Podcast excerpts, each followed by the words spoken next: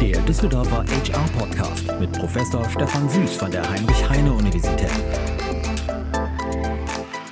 Herzlich willkommen zum Düsseldorfer HR-Podcast. Wissen Sie, liebe Hörerinnen, liebe Hörer, noch, was Sie beruflich 2008 gemacht haben?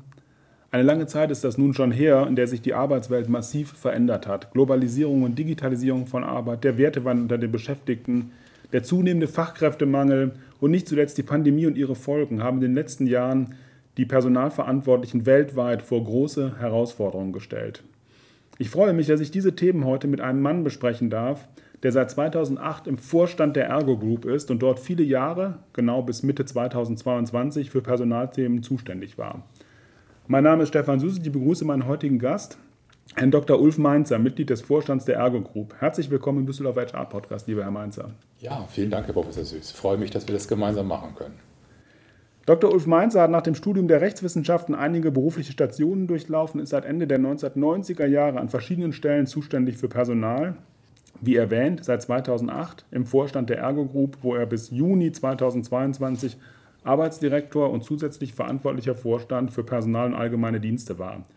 Die Verantwortung für den Personalbereich, lieber Herr Dr. Mainzer, hat jetzt äh, im Sommer diesen Jahres Dr. Lena Lindemann übernommen. Aber Sie haben sie ja sehr, sehr lange gehabt und das ist Grund genug für mich, einmal auf diese Zeit mit Ihnen gemeinsam zurückblicken zu wollen. Zuerst mal, Herr Dr. Mainzer, das ist auch etwas, was vielleicht an unsere Studierenden interessiert. Wie kommt man eigentlich als Jurist an die Verantwortung für einen Personalbereich? Oder anders gefragt, warum finden wir immer noch so viele Juristinnen und Juristen in den entsprechenden Positionen? Hm, ja, bei mir persönlich war es so, dass sich vieles auch zufällig ergeben hat. Es ist gar nicht so gewesen, dass ich, als ich begonnen habe zu studieren und auch in den ersten beruflichen Stationen gedacht habe, äh, Arbeitsdirektor, das wär's, sondern es hat sich dann einfach mit vielen unterschiedlichen Stationen ergeben. Es hat immer so eine Annäherung um die Themenstellungen Arbeitsrecht, Gesellschaftsrecht bei mir gegeben. Bin am Anfang als Anwalt tätig gewesen und bin dann sukzessive weiter in diese Themen hineingekommen. Und ähm, wenn Sie mich Anfang 30 gefragt hätten, ob ich in meinem Leben Arbeitsdirektor in einer Versicherungsgesellschaft wäre, hätte ich das sicherlich vielleicht nicht ausgeschlossen, aber für wenig wahrscheinlich gehalten.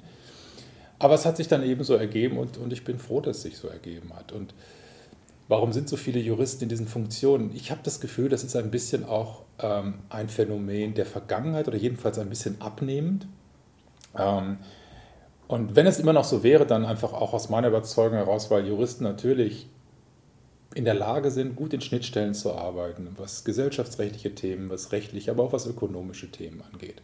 Aber dem Grunde nach, finde ich, gibt es eigentlich gar keine präferierte oder ausschließliche Ausbildung äh, für diesen Beruf, sondern ich glaube, es hilft natürlich enorm, wenn man so ganz klassische Fähigkeiten hat, die Personalverantwortlichen grundsätzlich zugeschrieben werden, dass man natürlich sich gern mit Menschen beschäftigt, dass so die vielfältigen Anforderungen an, an eine Organisation äh, für einen faszinierend sind, dass man sich gerne äh, mit der Frage von Organisation von Arbeit beschäftigt. Aber in erster Linie braucht es aus meiner Sicht für die Führung eines großen Personalbereichs sehr ähnliche Fähigkeiten wie für die Führung jedes anderen Unternehmensbereiches auch. Der Personalbereich, mindestens so wie ich ihn verstanden habe, ist integraler Teil der Unternehmensstrategie und, und funktioniert auch nach sehr ähnlichen Kennzahlen und Steuerungsmechanismen wie andere Unternehmensbereiche auch. Also ich habe mich immer entsprechend als, als Teil eines Führungsteams verstanden, das Gesamtverantwortung für ein Unternehmen übernimmt und dann nachgelagert eben auch gerne als Arbeitsdirektor und Personal. Das ist ganz interessant, was Sie sagen, äh, denn man könnte ja meinen, dass man als Jurist ähm, dem Personalbereich vorsteht, weil man äh, andauernd irgendwelche Rechtsnormen anwenden muss, andauernd irgendwelche Gerichtsverfahren gewinnen muss und so weiter. Aber Sie haben ja selber gerade gesagt, eigentlich geht es gar nicht darum, sondern es gibt ähm, sehr viele wirtschaftliche, strategische Themen, die sozusagen ähm, dafür äh, sorgen, äh, dass Sie zu tun haben, dass Sie sozusagen ihr, äh, Ihren Job machen müssen.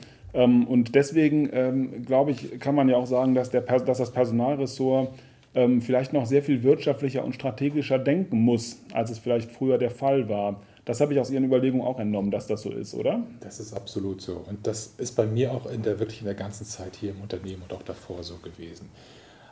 ich glaube, man stellt die größte Akzeptanz für den eigenen Bereich her. Es entspricht allerdings auch der, meiner persönlichen Herangehensweise wenn man sich klar macht, wie kann der Wertbeitrag von Unternehmen einfach erzeugt und unterstützt und definiert werden. Und dafür hilft es natürlich, in den Kategorien zu denken, in denen Unternehmen eben auch denken. Und es ist ja gar nicht so, als ob meine Kollegen aus den anderen Fachbereichen nicht auch ein natürliches Interesse an Personalthema hätten. Wir sind natürlich ein Unternehmen, das, das lebt von den Qualifikationen und von den Fähigkeiten seiner Mitarbeiter. Und das haben auch alle Kolleginnen und Kollegen hier verstanden. Und entsprechend ist, glaube ich, die Kombination, ähm, sich auf eine Welt einzulassen, in der eben wie Unternehmen eben gesteuert werden, gepaart mit der Tatsache, dass alle wissen, eines unserer zentralen Assets, das, was unseren Erfolg ausmacht, sind eben die Qualität und das Engagement von Belegschaften. Das führt bei, hat bei mir ganz natürlich dazu geführt, dann eben auch in diesem Management-Team die Kategorien auch in den Vordergrund zu stellen, die wir alle gesehen haben für den Gesamterfolg des Unternehmens. Ja. Wenn Sie jetzt auf die 14 Jahre zurückblicken, in denen Sie Personalverantwortung bei der Ergo getragen haben, Sie tragen sie immer noch, aber in den 14 Jahren natürlich dann für den gesamten Personalbereich. Was waren da die wichtigsten Themen? 14 Jahre ist ja im heutigen äh, Geschäftsleben, finde ich, schon eine sehr, sehr, sehr lange Phase. Äh, und was waren da so die Themen, wo Sie sagen, die haben sich bei Ihnen eingebrannt, dass es in den 14 Jahren passiert? Es ist nicht ganz leicht, jetzt einzelne Themen zu nennen in den 14 Jahren, aber wenn Sie mich ein bisschen fragen, was ist so durchgehend eigentlich etwas gewesen, was man als Überschrift nehmen kann, dann ist das immer Transformation gewesen. Wir haben hier in den 14 Jahren so viel an Rahmenbedingungen, an Strukturen, auch an Anforderungen an Belegschaften verändern müssen. Das ist eine enorme Leistung gewesen des Unternehmens und auch der Mitarbeiterinnen und Mitarbeiter, diesen Weg mitgehen zu können. Natürlich haben Technologien ihren Beitrag geleistet. Ne? Darüber werden wir vielleicht später noch sprechen. Natürlich hat Digitalisierung große Auswirkungen auf das, was wir hier tun. Aber es gibt auch externe Anforderungen, Regulierungen haben sich verändert, die Unternehmensstrukturen haben sich auch aufgrund von regulatorischen Anforderungen verändert. Aber neben der ganzen externen Perspektive gibt es ja auch noch eine interne Perspektive. Und die Ergo hat auch durchaus einen beschwerlichen Weg hinter sich gebracht. Der ist jetzt seit vielen Jahren abgeschlossen und heute sind wir in einer Situation der wirtschaftlichen Stärke, aber es gab auch Jahre, in denen wir Belegschaften viel zugemutet haben und in denen wir viel Erwartung hatten, ähm, sich anzupassen an veränderte Rahmenbedingungen und Strukturen. Und das zu erzeugen und das zu unterstützen, die Veränderungs- und Anpassungsfähigkeit eines Unternehmens, das ist aus meiner Sicht beinahe die vornehmste Aufgabe und auch vornehmste Eigenschaft, die es braucht, wenn jemand erfolgreich sein möchte in dieser Position. Und wenn ich jetzt mal noch so ein bisschen als Gegenpart auch ein ganz praktisches und konkretes Thema nennen soll, dann war natürlich auch das Covid-Thema für uns von fundamentaler, fundamentaler Bedeutung. Es hat viele ganz grundsätzliche Fragen gestellt und es hat viele Dinge auch als eine Art Katalysator dann befördert, die wir in der, Vor in der Vergangenheit auch schon hatten aber die eben unter diesem Brennglas nochmal deutlicher wurden. Und äh, das hat einfach gezeigt, erstens, welche Möglichkeit unser Geschäftsmodell hat, auch flexibel zu agieren. Das war einer der ganz großen Vorteile. Wir haben gelernt, wie sehr unsere Belegschaft auch fähig und in der Lage ist, mit dieser Flexibilität umzugehen. Wir haben wenig Produktivitätsverluste gehabt, auch als alle Menschen geschlossen aus äh, mobilen Strukturen oder Homeoffice-Strukturen gearbeitet haben. Wir haben aber gleichzeitig viele Dinge der Vergangenheit schätzen gelernt, dass Zusammenarbeiten eben auch mehr bedeutet, ähm, als einfach nur sich irgendwo an einem Bildschirm oder am Telefon zu sehen. Und, ähm, und das war für uns, glaube ich, alle in den letzten zwei Jahren eine zum Teil schwierige, aber auch eine interessante Zeit, aus der wir viel mitgenommen und gelernt haben. Ja, das ist spannend zu hören. Und wir haben ja ähm, beide immer wieder über dieses Thema äh, Homeoffice, was durch die Pandemie bedingt war, gesprochen, haben ja auch an einer gemeinsamen Podiumsdiskussion zu dem Thema mal teilgenommen. Was mich interessieren würde, ist Ihre Einschätzung, was bleibt denn jetzt eigentlich davon? Ähm, äh, sind Sie auch ein Unternehmen, äh, wo man jetzt sagt, äh, wir werden die Leute mehr zukünftig im Homeoffice haben als vor der Pandemie? Wie ändert die Pandemie, die ja immer noch ist, aber vielleicht nicht mehr so dominant in unseren Köpfen, vor unseren Augen ist wie in den letzten zwei Jahren. Wie ändert die die Struktur, die Zusammenarbeit, ähm, die Verteilung von Arbeitszeit und Arbeitsort ganz konkret bei der Ergo? Was ist da so Ihre Prognose? Es hat, sich, es hat sich einiges verändert. Auf der anderen Seite nicht so radikal, wie man vielleicht vermutet hat, liegt aber ganz stark daran, dass dieses Unternehmen auch vorher schon einigermaßen in flexiblen Strukturen gearbeitet hat. Und zwar vor allem deswegen, weil es eben auch geht. Ähm, in diesem Unternehmen ist immer schon vergleichsweise großzügig und flexibel agiert worden mit der Vergabe von Homeoffice-Arbeitsplätzen oder mit, alleine mit, mit technischen Möglichkeiten, die das eben erlauben, mobil zu arbeiten. Und deswegen ist der Schnitt nicht so radikal gewesen. Es war eher ein bisschen das Gegenteil, dass ja zunächst die Bewegung war, dass alle, die gesamte Belegschaft über Monate quasi in den Homeoffice-Strukturen war. Das war für uns weitestgehend unproblematisch zu ermöglichen. Und natürlich gewöhnen sich Menschen auch an so einen Zustand. Und wir hatten eher so ein bisschen die Gegenbewegung, als wir dann gesagt haben, so, jetzt neigt sich die Pandemie dem Ende zu. Ähm, wie sieht denn das eigentlich aus? Was sind denn eigentlich eure Wünsche, was wir mitnehmen sollen aus dieser Zeit? Denn wir wollen eins eindeutig sagen, das war erfolgreich, ihr habt das toll gemacht. Und dann haben wir eine Mitarbeiterbefragung gemacht und auch Fragen gestellt. Und da ist ganz interessant herausgekommen, dass die Leute sagen, wir haben die Vorteile des mobilen Arbeitens natürlich gesehen. Wir haben die Flexibilität zu Hause, was Kinderbetreuung, was Vereinbarkeit von anderen Themenstellungen mhm. mit der Arbeit angeht. Aber wir wollen wieder ins Büro.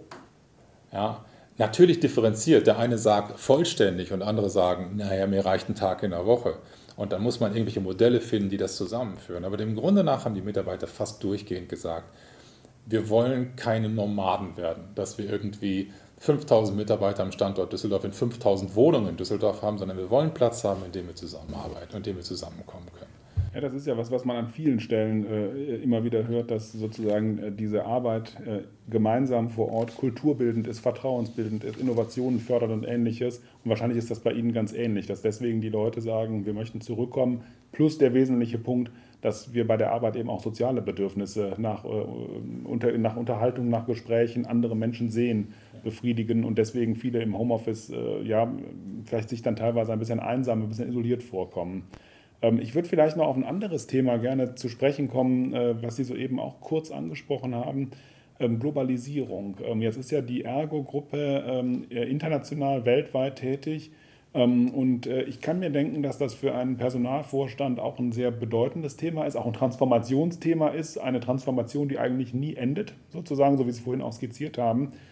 Was hat das für die Personalprozesse für Konsequenzen, wenn beispielsweise bestimmte Leistungen in der IT oder so nicht, äh, nicht hier erbracht werden, sondern in Fernost erbracht werden, in Indien oder wo auch immer erbracht werden? Wie ist das für Sie ähm, äh, entscheidend in Ihrer Arbeit? Wie, wie betrifft Sie das da? auch das hat natürlich das hat unterschiedliche Dimensionen. Das eine ist natürlich zunächst mal so ein bisschen der technische Aspekt. Man muss auch so etwas verwalten können. Ähm, also Mitarbeiter zu entsenden, Mitarbeiter steuerrechtlich, sozialversicherungsrechtlich zu betreuen, wenn sie zwischen unterschiedlichen Ländergesellschaften pendeln, Teile ihrer Arbeitszeit dort, Teile der Arbeitszeit woanders verbringen. Das muss verwaltungstechnisch abgebildet werden. Aber das ist am Ende eine technische Qualifikation, die man irgendwie schon herstellen kann. Der Aufwand ist nicht zu unterschätzen, das haben wir gerade auch in der Pandemie gelernt, aber ähm, am Ende leistbar. Und dann kommen natürlich die zahlreichen kulturellen und Schnittstellenfragen, weil es natürlich unterschiedliche Herangehensweisen gibt, der Abstimmungsbedarf sich tendenziell zunächst mal erhöht und man eben auch ein bisschen dranbleiben muss, zu sagen, lass uns diese Vorteile aus der kulturellen Vielfalt, die wir haben, lass uns die auch ganz institutionalisiert nutzen. Lass uns schauen, wie wir das machen können, dass wir nicht nur denken, wir lassen das als verlängerte Werkbank irgendwo machen, sondern durchaus auch von den vielen Vorteilen, die es in Landesgesellschaften gibt, zu profitieren. Wir haben, und deswegen ist das ein gutes Beispiel, was Sie genannt haben, Herr Süß. Ähm, Digitalisierung und IT, die wir auch und vor allem in Indien, aber auch im Baltikum machen. Das sind, das sind Länder, die in der Digitalisierung deutlich weiter sind als wir. Und es ist keinesfalls so, dass wir dorthin gekommen sind und gesagt haben, pass mal auf, folgendes bitten wir euch für uns hier zu erledigen, sondern es ist sehr stark so, dass wir zurückgekommen sind und gedacht haben, oh, lass uns das mal sehr ähnlich machen wie unsere Landesgesellschaften in Indien, denn die haben dort ein Know-how, äh, das wir noch gar nicht haben. Und insoweit ist dieser Austausch natürlich großartig und, und, und lässt, natürlich, ähm, lässt natürlich, gibt uns ganz, ganz viele Möglichkeiten zu lernen, Arbeitsteilung zu organisieren, mhm. aber, muss man eben auch sagen, und das lernen wir in der globalen Situation, auch in der globalpolitischen Situation, in der wir sind, es hat auch Risiken. Ja, man ist auch einmal in Märkten, also wir haben in China gelernt, in dem wir sehr präsent sind, ein Markt, der dann ja nochmal ganz anders unter den Covid-Maßnahmen belastet wurde, als wir das gewohnt sind, dass man dann auch manchmal eben zwei, drei Jahre gar nicht in eine Gesellschaft hineinfahren kann, dass Austausch schwieriger wird. Und vieles wird komplexer, aber wir ziehen den Strich darunter und würden sagen, also wir profitieren sehr davon, von dieser Form der Arbeitsteilung, auch weil wir natürlich, und das kann ja auch später noch ein Thema sein, natürlich sehen, dass wir gewisse Qualifikationen weltweit viel leichter bekommen können, als wenn wir mhm. uns ausschließlich auf einen deutschen oder zentraleuropäischen Markt konzentrieren würden. Sie leiten damit über zu einem Thema, was ich noch ansprechen wollte. Ich hatte eigentlich das Thema Wertewandel noch ansprechen wollen, verschiebe ich gerade mal nach hinten, weil es jetzt so gut passt. Das Thema Fachkräftemangel. Ne, das ist ja etwas, was auch in aller Munde ist. Sie haben gerade dahin schon äh, ein bisschen in diese Richtung gedacht. Ähm, und wir hören den Fachkräftemangel im Handwerk, in der Gastronomie, in den Schulen, in der IT. Ähm, ist das auch für Sie ein Thema? Äh, ich habe das gerade so verstanden, dass Sie sagen, äh, wenn wir bestimmte Leistungen in Fernost erbringen lassen, ist das auch eine Möglichkeit, damit umzugehen, dass ich die Leute hier gar nicht bekomme? Ja, das ist auch für uns ein Thema. Ähm, vielleicht noch nicht flächendeckend und in einzelnen Inseln, da aber sehr wohl. Ähm, ich glaube, dass wir gerade in so einer Schnittstelle sind, in der wir eben auch sehen, welche Leistungen und welche Dienstleistungen, welche Arbeit kann möglicherweise auch durch Digitalisierungsprozesse nochmal vereinfacht werden zum Teil vielleicht sogar ersetzt werden, perspektivisch. Aber es gibt natürlich eine ganze Reihe von Fähigkeiten, die wir gerade in diesem Geschäftsmodell brauchen, bei denen wir uns extrem schwer tun, Menschen zu finden. Und das will was bedeuten, denn ich halt, die Ergo ist, ein, ist, glaube ich, ein attraktiver Arbeitgeber und auch natürlich hat ein breites Angebot und kann internationale Tätigkeiten anbieten. Und gleichwohl gibt es eben Tätigkeiten, insbesondere auch in der IT oder zum Beispiel Mathematikern, bei der einfach die Nachfrage größer ist als das Angebot. Ja. Und da ist natürlich ähm, die Möglichkeit zu sagen, da mag die Situation heute in China, was Mathematiker angeht, eine andere sein, als sie in Zentraleuropa äh, ist. Oder die IT, ich meine, da sind, ist die Ergo ja auch nicht alleine drauf gekommen, ist natürlich die Möglichkeit in Indien möglicherweise schneller Skills zu finden und bessere Skills zu finden und vielleicht auch kostengünstigere Skills zu finden als in Zentraleuropa, sind einfach da. Diese, diese Mechanismen funktionieren. Aber man darf nicht unterschätzen, man muss eben auch eine Organisation haben und man muss eine Organisation aufbauen, die diese, dieses, diese Verlagerung von Arbeit dann auch moderiert ins Unternehmen hinein. Also zu glauben, man schickt das einfach mal nach Indien und das kommt dann fertig zurück, da zahlt man dann auch sein Lehrgeld, das braucht dann auch seine Zeit. Aber wenn sich das eingespielt hat und wenn die Prozesse stimmen, das auch, gibt das uns natürlich große Flexibilität. Gleichwohl gibt es immer noch Themenstellungen, die wir merken. Und, und um ein ganz markantes Beispiel zu nehmen, ist gerade IT-Security ein großes Thema, glaube ich, in vielen Unternehmen, weil unsere gesamte IT-Architektur ja alle nicht aus den Jahren 2020 stammt, sondern oftmals aus den mhm. vielen Jahren davor in Teilen anfällig ist. Wir großen Wert auf das Thema legen, auch weil wir ein großer Versicherer von entsprechenden Risiken sind und natürlich entsprechend auch als Unternehmen äh, entsprechend qualifiziert mit den Themen umgehen. Und es ist so schwer, ähm, Kapazitäten zu finden, Menschen, qualifizierte Menschen zu finden, die sich mit dem Thema IT-Security auseinandersetzen, schlicht und ergreifend, weil sie jeder sucht. Ja. Und da gibt es dann auch Anforderungen, die an uns gestellt werden, die über das hinausgehen. Weil ganz oft hier auch Kollegen sind, die sagen, ich lebe und arbeite in Tel Aviv und das soll auch so bleiben. Und das mache ich gern für die Ergo, aber dann richtet euch entsprechend ein, dass das eben möglich gemacht werden kann. Und das ist dann eben oftmals mit Aufwand verbunden und nicht gar nicht so einfach, aber es wird eben immer mehr möglich gemacht, schlicht und ergreifend, weil die Alternativen manchmal noch fehlen. Und ich meine, da fließen dann diese äh, großen Transformationsthemen, äh, Globalisierung, äh, flexibles Arbeiten, Fachkräftemangel ja wunderbar zusammen. Oder vielleicht dann gar nicht so wunderbar, weil sie erstmal vielleicht ein bisschen befremdlich sind, bisherige Strukturen herausfordern, etwas auf den Kopf stellen. Aber derjenige, der dann in Tel Aviv eine tolle Qualifikation hat und da vor Ort arbeitet, der macht das da im Homeoffice und nicht hier vor Ort. Der hilft ihnen aber gegen den Fachkräftemangel und ist gleichzeitig wieder ein Schritt zur Globalisierung, um das Ganze vielleicht noch um ein Thema zu ergänzen, was ich soeben schon angedeutet habe, das Thema Wertewandel, was mich immer sehr interessiert äh, und was wir sehr viel ja diskutieren, auch im Zuge von ähm, Fachkräftemangel. Ähm, dann heißt es oft, die jungen Leute wollen gar nicht mehr so viel arbeiten, Arbeit hat nicht den Stellenwert. Wie nehmen Sie das wahr? Ist das für Sie wirklich ein greifbares Thema? Also auch wenn Sie jetzt 14 Jahre zurückblicken oder von mir aus auch gerne noch länger zurückblicken, ähm, Ändern sich da für Sie greifbar Werte? Ändern sich da für Sie greifbar bestimmte Normen, bestimmte Anforderungen an Arbeit? Äh, ist das bei Ihnen angekommen? Ist das richtig, dass immer behauptet wird, dass sozusagen nachrückende Generationen der Arbeit nicht mehr den Stellenwert einräumen wie vielleicht frühere Generationen oder anders gesagt vielleicht wie Sie und ich? Es gibt schon Veränderung. Ähm, es gibt schon Veränderung. Und ähm, ich, ich bin auch da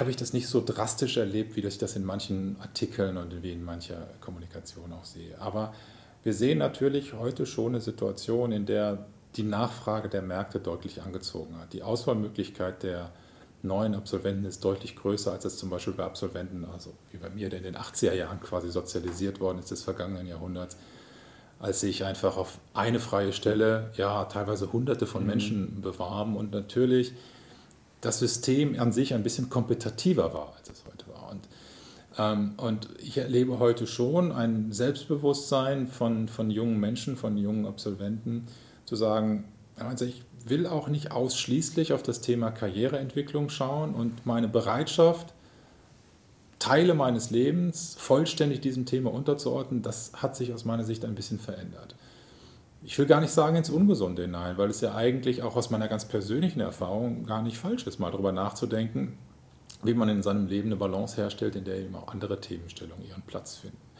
Das wird heute selbstbewusster eingefordert, als wir das getan haben. Wir wären ja, ich sage jetzt mal wir, aber ich wäre ja nicht im Traume darauf gekommen, bei meinem ersten Arbeitgeber mich hinzusetzen und sagen, passen Sie auf, das würde ich wahnsinnig gern machen, aber jetzt gibt es noch ein paar Rahmenbedingungen, über die würde ich gerne mit Ihnen sprechen. Und das hat ganz viel damit zu tun, dass ich irgendwie eine Balance finden möchte zwischen meinen anderen privaten Stakeholdern. Das hat viel damit zu tun, dass ich möglicherweise auch nicht zehn Jahre in der gleichen Tätigkeit sein möchte.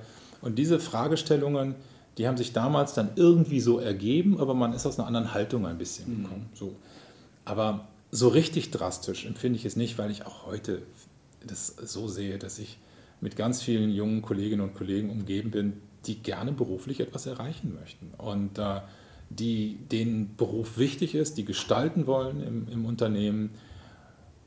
Und ich habe nicht das Gefühl, dass es wirklich zu einem Problem ist. Aber klar, man muss auch da sich anpassen und veränderungsbereit sein. Wenn ich mit den gleichen Maßstäben heute durch die Welt laufen würde, wie ich das vor 20 Jahren gemacht hätte, dann wäre das möglicherweise, würde das vielleicht ein bisschen schwieriger sein. Mhm. Aber ich habe das nie als das Problem begreifen können, als dass es manchmal auch dargestellt wird.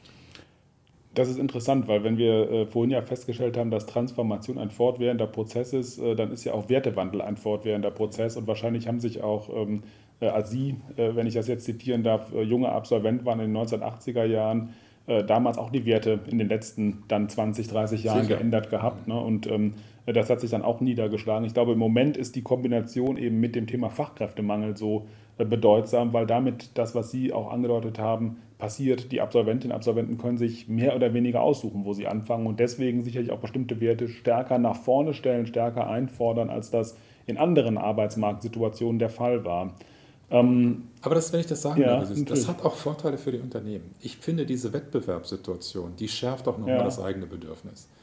Diese Haltung der Vergangenheit, sich zurückzulehnen und zu sagen, pass mal auf, wenn du es nicht machst, macht es ein anderer, die war natürlich komfortabel in vielerlei mhm. Hinsicht. Aber ich finde, es hat auch ganz viel Gutes, nochmal sich in den Wettbewerb zu stellen und zu sagen, so, was müssen wir denn tun, damit die Menschen zu uns kommen? Ja, auch sich als Arbeitgeber Marke zu profilieren, Absolut. zu positionieren. Absolut, ne? ja. Diese mhm. Selbstsicherheit zur Seite zu legen, sondern zu sagen, wir müssen eben auch was tun. Und dem Grunde nach finde ich als Arbeitsdirektor doch es genau richtig. Ich will auch Mitarbeiter haben, die sich jeden Tag neu für unser Unternehmen im Idealfall entscheiden und nicht sagen, wenn ich das nicht mache, weiß ich nicht, was ich sonst machen soll. Sondern ich, ich finde, es hat auch wirklich viele gute Seiten.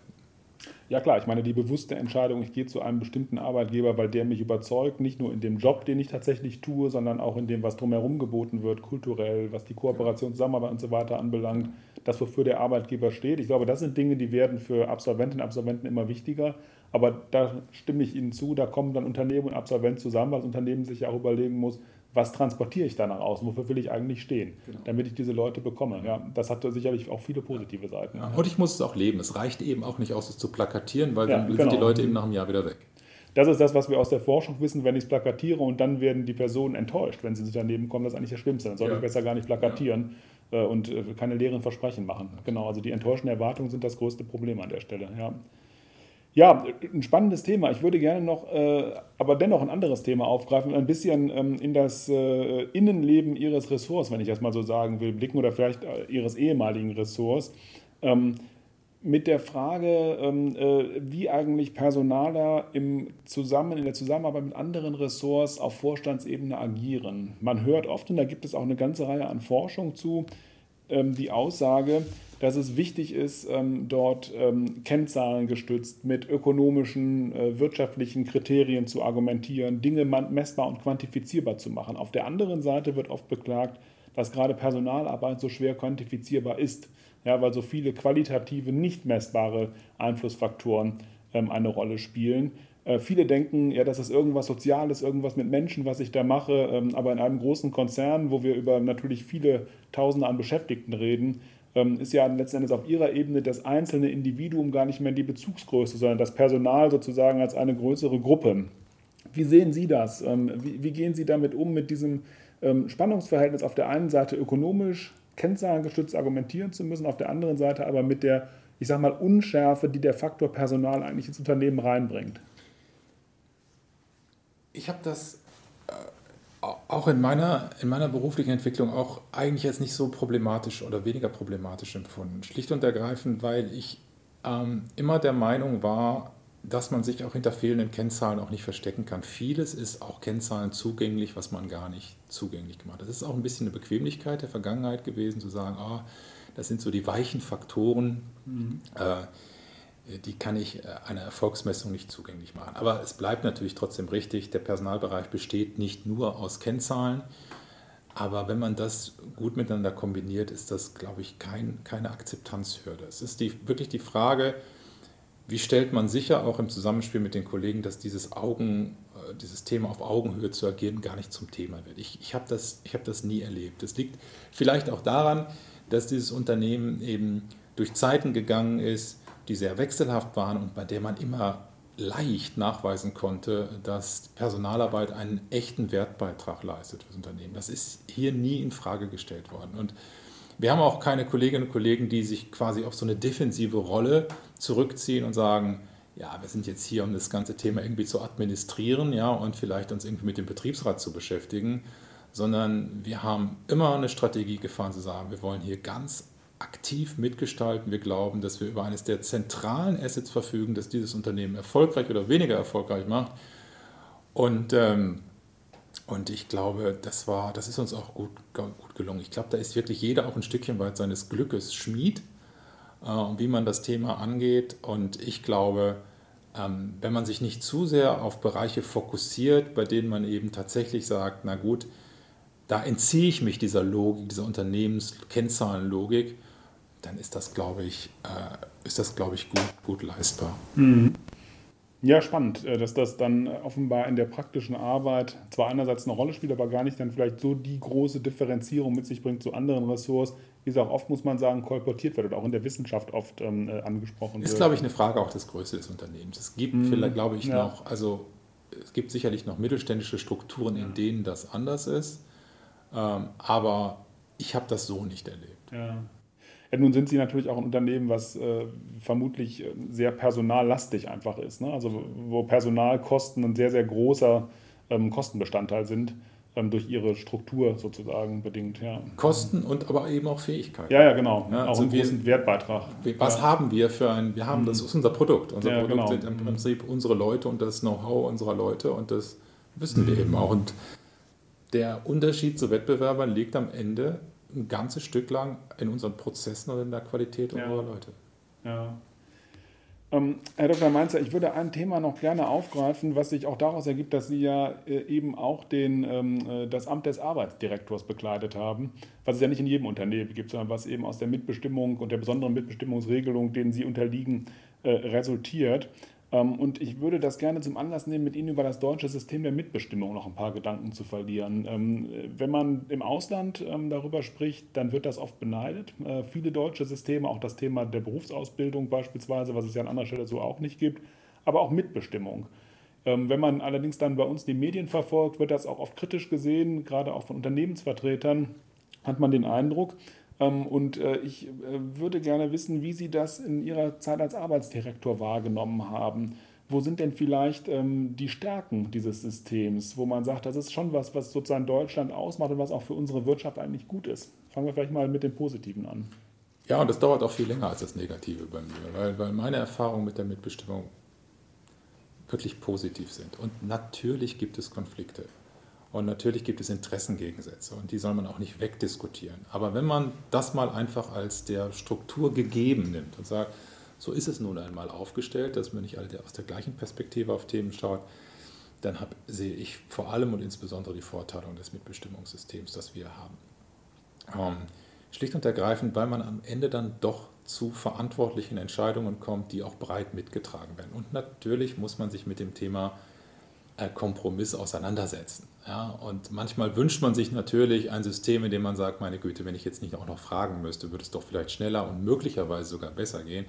Aber ich habe gelernt in einem Unternehmen, das eben auch wirklich sehr, sehr durch die Wechselfälle der Zeiten gegangen ist und mit sehr, sehr unterschiedlichen Situationen umgehen musste, wie viel es hilft, wie viel es hilft, ähm, ja, einen Schulterschluss am Ende irgendwo hinzubekommen und den Kompromiss eben auch zu machen. Und man darf auch nicht unterschätzen, also mindestens gegen mir das immer so, dass Betriebsräte, Mitbestimmungsstrukturen sehr, sehr nah noch an Prozessen sind und an einzelnen Abläufen sind, an denen man selber so nah gar nicht mehr heran sein kann. Und es gibt auch immer natürlich dogmatische Verwerfungen. Da hat man mal auch mit Kolleginnen und Kollegen zu tun, die das ganze Thema auf eine etwas grundsätzlichere Ebene heben wollen und dann mhm. noch Diskussionen führen wollen, die ich für überwunden äh, gehalten hatte. Aber das sind die totalen Ausnahmen. Der Regelfall ist, äh, der Regelfall ist dass, man, ähm, dass man mit verantwortlichen Leuten zu tun hat, die, auch da ist nicht jede Diskussion vergnügungssteuerpflichtig, ja, aber die am Ende um ihre Verantwortung wissen und der auch nachkommen. Und, äh, und deswegen habe ich viele gute Leute getroffen in der Mitbestimmung und ich glaube, dass wir das sieht man ja auch, wenn man sieht, was in Deutschland, wie viele Streiktage zum Beispiel in Deutschland sind im Vergleich zu anderen europäischen Ländern, dann ist das ein System, das gut funktioniert hat. Und äh, Sie haben es ja auch gesehen, ich meine, wir haben ja jetzt neulich eine Diskussion gehabt oder haben Sie aktuell auch gerade wieder bei den Inflationsthemenstellungen, ob man dieses Thema eben den Kräften der Mitbestimmung und der Arbeitgeberverbände überlassen sollte oder ob es nicht Aktionen seitens des Staates gibt, solche Themenstellungen dann vielleicht auch in andere Kanäle zu bringen. Und ich glaube, das System hat sich sehr, sehr bewährt und es gibt eigentlich auch keinen Anlass, es zu verändern. Aber das ist jetzt der Blick so aus 1000 Meter Flughöhe. Es gab auch Zeiten in meiner, in meiner beruflichen, da war ich auf Flughöhe 10 Meter und dann denkt man natürlich dann manchmal auch schon, verdammt, ich hätte es gern anders. Aber aus der Rückschau und aus der, aus der abstrakten Betrachtung finde ich viel, viel mehr Vorteile als Nachteile. Ich meine, letzten Endes ist es ja auch nicht verwunderlich, dass bei einem äh, politischen System das Thema der Kompromisssuche im Vordergrund steht, das Thema sozusagen auch äh, des Konfliktes zunächst mal ähm, äh, inhärent ist. Ne? Also, dass da gegensätzliche Interessen aufeinandertreffen, die man irgendwie moderieren muss und äh, unter einen Hut bringen muss am Ende, ist, glaube ich, ähm, äh, gar keine Frage und ganz, ganz klar, dass das so ist. Wir haben das jetzt im September ja wieder gesehen, etwa bei der Lufthansa wo es dann auch äh, durch Streikaktionen immerhin dann dahin ging, dass es dann einen Kompromiss gefunden wurde, der dann erstmal für ein knappes Jahr gilt. Und das ist, glaube ich, wieder ein gutes Beispiel dafür, dass das System funktionieren kann ähm, und dann in dem Fall auch funktioniert hat. Ich habe eine ähm, äh, vielleicht etwas plakative Frage aus reiner Neugier. Sie waren ja bei ganz vielen Tarifverhandlungen dabei. Ähm, äh, warum gehen die eigentlich immer nachts zu Ende? Das ist jedenfalls meine Beobachtung. Man trifft sich dann und interessanterweise tritt man dann oft dann irgendwann nachts vor die Kamera. Alle sehen völlig übernächtigt und nicht gerade wie das blühende Leben aus, aber dann wird der Kompromiss verkündet. Muss das so sein? Nee, so sein muss das nicht. Also ich würde sagen, das ist ein, ist ein Drittel ernsthafte, kontroverse Auseinandersetzung. Das ist ein Drittel typische zeitintensive Verhandlungsmechanismen und das ist ein Drittel Ritual. Mhm. Ähm, weil das ausdauernde Bemühen äh, um einen Abschluss, der für das Klientel günstig ist, der muss ja irgendwie auch dokumentiert werden. Und diese Anstrengung, die lässt sich natürlich besser symbolisieren, wenn man morgens um vier in dem Zustand, den Sie gerade beschrieben haben, vor die Kamera oder das Mikrofon tritt, als wenn man um acht begonnen hat, um Viertel nach zehn sagt, wir haben den äh, zehn Durchbruch erreicht, das ist dann eben weniger glaubwürdig. Ähm, dieser Bedarf nach Inszenierung, der, der trifft beide Seiten ein bisschen, vielleicht nicht völlig gleich verteilt. Aber klar, ähm, ich glaube, in einer Vielzahl der Fälle wäre das vielleicht auch sogar vermeidbar, wenn man denn, wenn man denn möchte. Und es zeigt einfach nur, glaube ich, die wechselseitigen Anstrengungen. Aber das ist auch gegönnt, finde ich. Mhm. muss man dann immer auch dem, der jeweiligen anderen Seite zugestehen, dass es so eine Vermittlung braucht. Und wir beobachten das ja in der sagen wir mal, großen Politik auf Bundesebene in gleicher Form, dass äh, schwierige Kompromisssuchen dann auch oft äh, nächtliche Sitzungen und äh, nächtliche Kompromisse äh, ja. nach sich ziehen. Aber was für mich total überzeugend ist, dass Sie sagen, das hat auch ein bisschen ein Ritual und auch so dieses Thema, ich verkaufe jetzt meiner Klientel äh, das harte Ringen um den Kompromiss, dadurch, dass ich äh, dann sage, wir haben den nicht direkt gefunden, sondern es hat eine gewisse Zeit einfach in Anspruch genommen und jetzt sind wir alle froh, dass es ähm, dazu gekommen ist. Ja, total nachvollziehbar. Hm, lassen Sie uns vielleicht zum Ende des Podcasts noch ein bisschen nach vorne blicken. Jetzt haben Sie zwar die Personalverantwortung im Vorstand der Ergo äh, im Sommer diesen Jahres abgegeben, aber natürlich vom Hintergrund Ihrer Erfahrungen und der ganzen äh, Arbeit der letzten Jahre, eine, wenn Sie eine Perspektive haben, was Sie denn eigentlich erwarten äh, im Rahmen der großen Herausforderungen der Personalarbeit.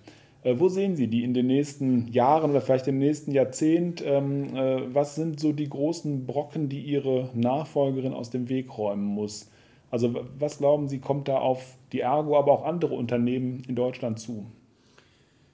Ich glaube, dass momentan viel im Wagen ist und zwar an zusätzlichen Themen, auch die wir vielleicht alle vor zwei Jahren gar nicht auf der Landkarte hatten. Also was jetzt gerade passiert in der politischen Welt, was wir erleben werden aufgrund der Begrenzung internationalen Handels möglicherweise, was wir sehen wegen der aktuellen Situation der Energiemärkte, was wir sehen werden, was mögliche Verwerfungen der Kapitalmärkte noch auf uns warten, das alles ähm, das alles lässt sich schwer prognostizieren, ist auch ein Reiz, finde ich, dieser Managementaufgaben eben manchmal auch mit Themenstellungen umzugehen, die sich einer Planung vollständig entziehen, sondern bei denen man dann eben mit Handsteuerung situativ reagieren muss. Und das sehe ich momentan mal so, dass uns das jetzt noch auch eine ganze Zeit lang beschäftigen wird. Und dann gibt es natürlich aber auch solche Themenstellungen, bei denen man so ein bisschen absieht, ähm, dass sie, dass sie quasi in den kommenden Jahren eine große Rolle spielen werden. Ich ich bin beinahe sicher, dass das Thema Automatisierung und Digitalisierung auch in den kommenden Jahren eine große Rolle spielen wird. Ich glaube, dass mindestens mal in der Finanzdienstleistungsbranche, sonst überblicke ich das nicht vollständig, die Möglichkeiten bei weitem noch nicht ausgereizt sind. Und das bedeutet viel, äh, auch und insbesondere was Qualifikationsbedarf zum Beispiel für Belegschaften angeht. Wir werden sehen, dass die ganzen geburtenstarken Jahrgänge der, der Babyboomer alle in die Rente gehen. Das bedeutet in der Ergo, dass es Jahrgänge gibt, bei denen 1000, 2000 Menschen pro Jahr das Unternehmen verlassen. Dann werden nochmal die Themen Fachkräftemangel, äh, aber auch die Möglichkeiten der Digitalisierung nochmal ganz anders bewertet werden müssen. Das alles steht bevor. Ähm, und, ähm, und da werden die Themen nicht ausgehen äh, meiner Nachfolgerin. Und da bin ich sicher, da sind die auch in guten Händen und da, äh, da, da wird das alles gut gemacht werden. Also wir sehen, dass die Transformation, von der Sie gesagt haben, dass sie sie eigentlich 14 Jahre begleitet hat und so auf so einer übergeordneten Ebene eigentlich das Dauerthema für Sie war, äh, die geht weiter. Und vielleicht ist sie sogar etwas unsicherer geworden. Sie haben es angesprochen, äh, der Krieg, die Pandemie und alles Dinge, mit denen man vor einigen Jahren tatsächlich nicht gerechnet hat, kommen auf einen zu und ziehen dann bestimmte Aspekte nach sich. Ähm, Verwerfungen auf Kapitalmärkten oder anderen Faktormärkten spielen da eine Rolle aber auch dieses Thema Fachkräftemangel, was wir adressiert haben. Ähm, deswegen würde ich eigentlich zur letzten Frage meinerseits kommen, ähm, angesichts dieser Gemengelage. Ne? Wir haben Transformationsprozesse, die wir teilweise noch nicht absehen, die wir teilweise nicht steuern können. Würde ich Sie dennoch bitten, einfach mal zu sagen, warum ist Personalvorstand und Arbeitsdirektor eigentlich der schönste Job der Welt? Uns hören ja auch viele Studierende zu. Ähm, die vielleicht denken, oh, das könnte ich mir auch vorstellen. Genauso wie Sie, ne? die, die sagen, ich will das zumindest nicht ausschließen, sondern kann mir aber vielleicht vorstellen, äh, auf hoher Ebene Personalverantwortung zu übernehmen, trotz dieser schwierigen Gemengelage. Warum ist das so schön? Ich würde vielleicht sogar nicht trotz sagen, sondern gerade weil oder dennoch, weil ich glaube, das ist ja auch in unserem Gespräch deutlich geworden. Sie werden mit einer breiteren Themenstellung konfrontiert. Da fallen mir nicht viele andere Aufgaben ein, bei denen das so ist kenne keinen einzigen gesellschaftlichen Prozess, der nicht relativ unmittelbar seinen Niederschlag auch im Unternehmen findet. Und für Menschen mit einem breiten Interesse ist das einfach spannend. Und, und, und, und ich glaube, man kann auch wirklich einen echten Beitrag, spürbaren Beitrag leisten, kann gestalten. Also es ist ein sehr schöner Beruf.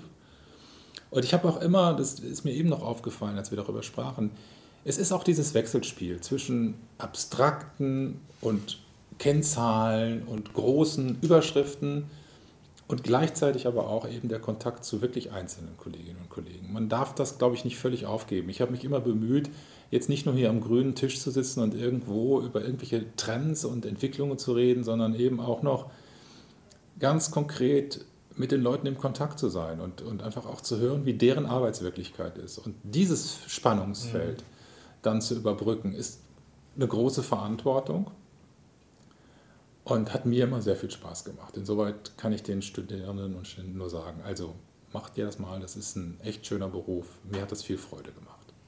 Und das ist vielleicht dann ja schon verbunden mit dem Tipp sozusagen, auch wenn man auf hoher strategischer Flughöhe ist, auf Vorstandsebene agiert, dennoch den Kontakt ähm, äh, zu den Mitarbeiterinnen und Mitarbeitern an der Basis nicht zu verlieren. Das würde ich auch nochmal sozusagen herausstellen wollen, dass das, glaube ich, sehr, sehr wichtig ist, um auch ein Gespür dafür zu, äh, zu bekommen, was passiert da eigentlich. Ja. ja. absolut. Und das ist auch eine Naturellfrage. Ich meine, von uns geht ja auch bei aller der vielen Arbeit, jeder geht ja auch mal nach Hause. Und jeder hat ja im Idealfall, wenn er also nicht völlig durchdreht, auch einen Freundeskreis und Bekanntenkreis, die einfach am normalen Leben idealerweise teilnehmen. Und äh, das darf man sich nicht verbauen. Und für mich war das immer ganz, ganz, ich habe ganz viel auch immer gelernt. Und auch die Perspektive mal einzunehmen. Man muss die dann am Ende nicht immer durchhalten, aber die Perspektive einzunehmen von Menschen, die ganz anders zum Teil auf Fragestellungen schauen, als man das selber muss, das ist ja in jeder Dimension hilfreich, auch als Arbeitsdirektor. Das war ein sehr, sehr schönes Schlusswort, äh, Herr Dr. Mainzer. Vielen Dank, dass Sie uns diesen tollen Einblick in Ihre Arbeit, in Ihre Erfahrungen und die interessanten Einschätzungen gegeben haben, was die Vergangenheit, aber auch was die Zukunft äh, betrifft. Und äh, das, was Sie in den letzten Jahren eigentlich bewegt hat, was Sie daraus mitnehmen, ähm, das ist, glaube ich, extrem interessant gewesen, das zu hören. Vielen Dank, dass Sie uns daran teilhaben lassen. Ja, vielen Dank. Hat mir viel Spaß gemacht. Dankeschön. Ja, das hat man gemerkt, äh, dass es ähm, äh, Ihnen Spaß gemacht hat, sozusagen darüber zu reden. Und das ist ja auch ähm, schön, wenn das im Podcast rüberkommt. Äh, wenn Sie, liebe Hörerinnen, lieber Hörer, das Sie bei diesem Thema, aber auch bei anderen Themen gerne wiederhören wollen, dann hören Sie gerne rein in den Düsseldorfer HR-Podcast, der sich mit Themen beschäftigt, die Arbeit und Personalmanagement betreffen. Neue Folgen gibt es wie immer Mitte des Monats auf unserer Seite www.orgaperso.hhu.de oder bei iTunes oder bei Spotify. Dort finden Sie auch die Shownotes zu dem heutigen Podcast wo wir Ihnen auch nochmal Herrn Dr. Mainzer etwas ausführlicher äh, vorstellen. Wenn Sie Anregungen haben, Themen oder Gesprächspartner vorschlagen möchten, dann schreiben Sie mir gerne an hr-podcast.hhu.de. Vielen Dank, dass Sie zugehört haben. Bis zum nächsten Mal. Das war der Düsseldorfer HR Podcast mit Professor Stefan Süß von der Heinrich-Heine-Universität.